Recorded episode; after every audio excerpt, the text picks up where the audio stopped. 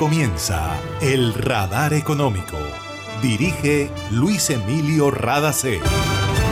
Soy Mabel Rada y esta es la emisión 10153 del Radar Económico. Estos son los temas en la mira del radar. América Latina debe integrarse a partir de las energías limpias, propuso el presidente de Colombia, Gustavo Petro, a jefes de gobierno de Iberoamérica reunidos en República Dominicana. Migración, cambio climático y energías limpias son algunos de los temas analizados en el décimo diálogo de alto nivel entre Colombia y Estados Unidos. Habla el canciller colombiano Álvaro Leiva Durán. Arrancó piloto de movilidad con hidrógeno de bajo carbono en Bogotá. El proyecto se desarrollará en un bus de transporte público ensamblado 100% en Colombia.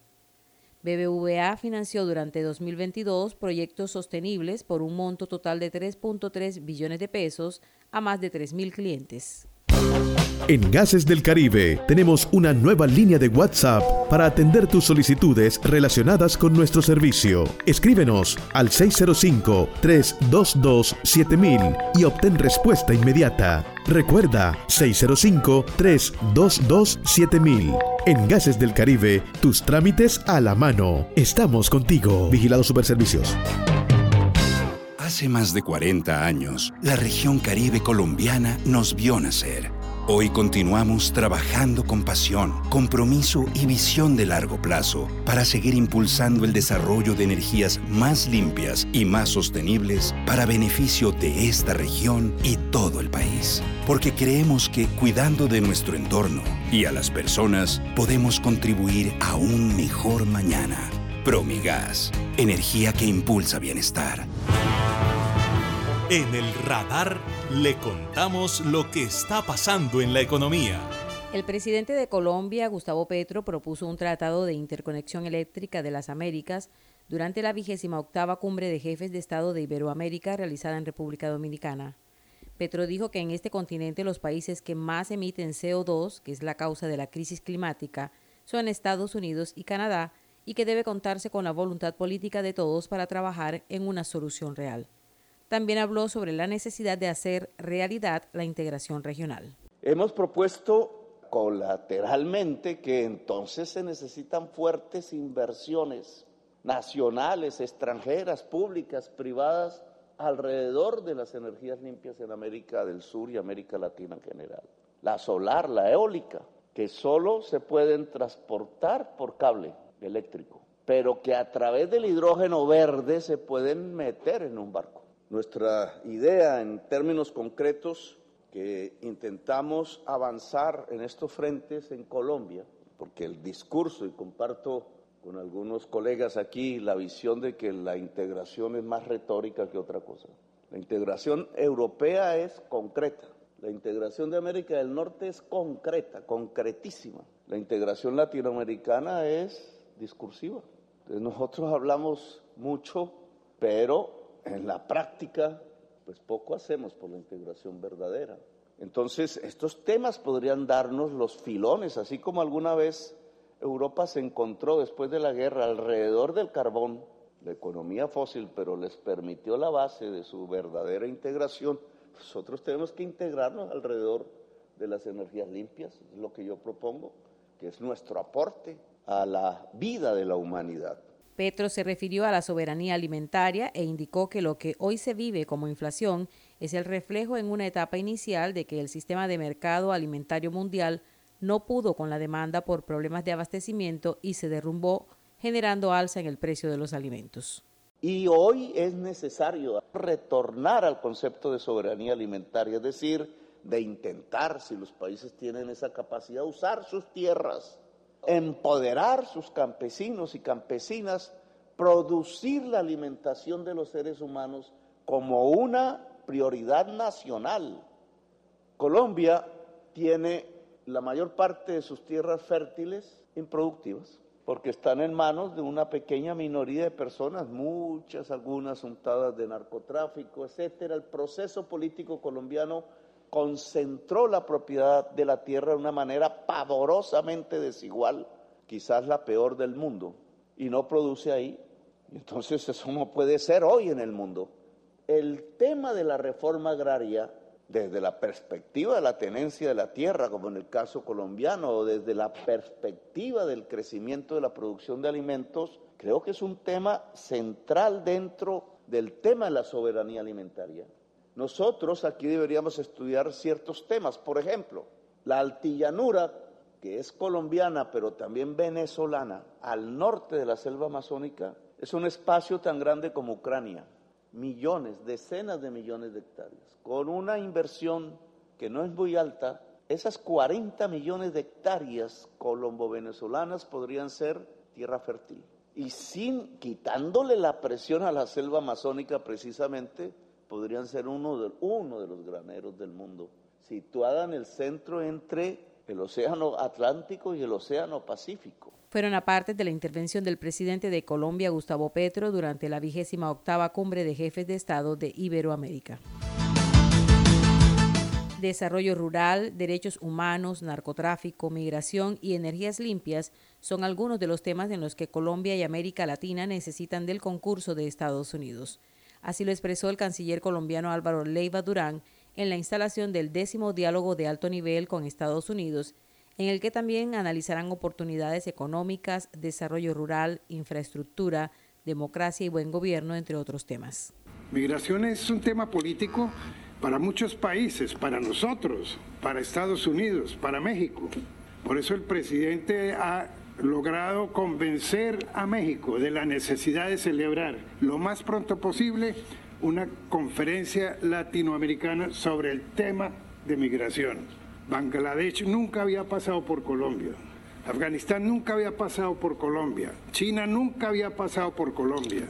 Y están pasando por Colombia para llegar al norte y se nos están devolviendo. No solamente tenemos toda la migración proveniente de Venezuela, sino todo enrarecido con una serie de circunstancias que son nuevas y que tocan la seguridad del planeta. De tal manera que yo quiero ponerle de presente que vamos a efectuar, por insinuación del presidente Petro, esa conferencia sobre migración lo más pronto posible.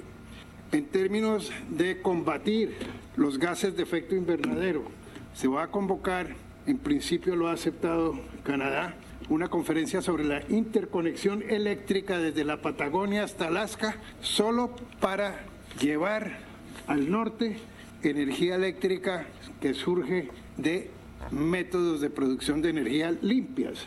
En el marco del diálogo de alto nivel entre los dos países, también se desarrolló un encuentro con sector privado y financiero para hablar sobre gobernanza para la sostenibilidad. Para reportar escapes o emergencias de tu servicio de gases del Caribe, marca la línea 164 desde tu teléfono fijo o celular y recibe la mejor atención de nuestro personal calificado de manera oportuna y eficaz. Línea 164, disponible las 24 horas, los 365 días del año. También puedes marcar a la línea nacional 018000 91 Tu línea amiga 164 de Gases del Caribe. Estamos contigo. Vigilado Superservicios. Hace más de 40 años, la región caribe colombiana nos vio nacer. Hoy continuamos trabajando con pasión, compromiso y visión de largo plazo para seguir impulsando el desarrollo de energías más limpias y más sostenibles para beneficio de esta región y todo el país. Porque creemos que cuidando de nuestro entorno y a las personas podemos contribuir a un mejor mañana. Promigas, energía que impulsa bienestar. Está escuchando el radar económico. Los fundamentos económicos, las políticas y los marcos de las políticas de Colombia son tan sólidos que el país podrá resistir las presiones de orden local, regional e internacional. Así se desprende del más reciente informe del Fondo Monetario Internacional, cuyos directores ejecutivos estuvieron de acuerdo con los resultados de la evaluación presentada por el equipo técnico del organismo. El reporte del FMI dice que la economía colombiana está experimentando una transición necesaria hacia un crecimiento más sostenible, pero no dejan de recordar los riesgos a la baja debido a las condiciones financieras mundiales más restrictivas y el alto nivel de inflación. El fondo felicitó a las autoridades colombianas por la notable solidez de sus políticas que además de ayudar a corregir desequilibrios macroeconómicos, mejoran la equidad y la inclusión social. Los directores del organismo internacional acogieron favorablemente el ajuste fiscal de 2022 y el previsto para este año. También alabaron el endurecimiento de la política monetaria por parte del Banco de la República, pues lo consideran coherente con el marco de inflación objetivo. Basados en el reporte del equipo técnico, los directores del fondo ven con buenos ojos los objetivos de las reformas de la salud, las pensiones y el mercado laboral. Solo recomendaron que deben ejecutarse de forma prudente al tiempo que se preserva la estabilidad fiscal y financiera. Finalmente resaltaron el propósito del gobierno colombiano de reducir la dependencia del país del petróleo y el carbón y alentaron a las autoridades a seguir impulsando el programa de gestión de gobierno y lucha contra la corrupción. Se puso en marcha en Bogotá el piloto de operación de movilidad sostenible con hidrógeno de bajas emisiones en Colombia. Esta primera operación se hizo con un bus de transporte público para 50 pasajeros ensamblado por la Fábrica Nacional de Carrocerías Fanalca. Durante el tiempo de la prueba se espera lograr una reducción de 1.083 toneladas de emisiones de CO2, de acuerdo con datos entregados por Felipe Bayón, presidente del Grupo Ecopetrol. Escuchemos a Joaquín Lozano, presidente de Fanalca, la Fábrica Nacional de Carrocerías. Este es el resultado de años de inversión, investigación y desarrollo, donde hemos puesto muchas horas de nuestros mejores ingenieros y desarrolladores para lograr un vehículo diseñado y ensamblado 100% en Colombia. Un vehículo que es un modelo de buen colombiano, porque respeta el medio ambiente, no genera emisiones contaminantes, no produce contaminación auditiva y devuelve al ecosistema el agua que fue utilizada para producir el hidrógeno en forma de vapor, el mismo que alimentará el bioma andino para que continúe con su ciclo en nuevos nacimientos de agua. Este proyecto es particularmente relevante porque está logrando completar todos los segmentos en la cadena de valor de una operación integral de transporte con este nuevo energético. Desde la producción del hidrógeno verde, pasando por el almacenamiento y despacho, hasta la producción local del vehículo, con su operación comercial y de mantenimiento, demostrando la factibilidad de la implementación de esta tecnología que está lista para iniciar un proceso de masificación. En el desarrollo de este piloto se invirtieron 22 mil millones de pesos por parte de FENOGE, el Fondo de Energías No Convencionales, FANALCA y el Grupo Ecopetrol. La operación y mantenimiento del bus estará a cargo de la empresa Green Mobile. 3.3 billones de pesos fue el monto de los recursos que BBVA destinó en 2022 a financiar proyectos para mitigar el impacto del cambio climático y proyectos sociales. En total se beneficiaron más de 3.000 clientes que destinaron los recursos a procesos de transformación productiva en pequeñas, medianas y grandes empresas. Los créditos también fueron utilizados para la compra de vivienda sostenible y vehículos híbridos y eléctricos por parte de personas naturales. Mario Pardo Bayona, presidente ejecutivo de BBVA en Colombia, dijo que de esta forma la entidad le cumple al país con la financiación que apoya proyectos relacionados con el cuidado del medio ambiente, el desarrollo social y la reducción de las desigualdades. El banco espera aumentar este tipo de créditos en un 40% para el año 2023. Y esto ha sido todo por hoy en el Radar Económico. Gracias por su sintonía.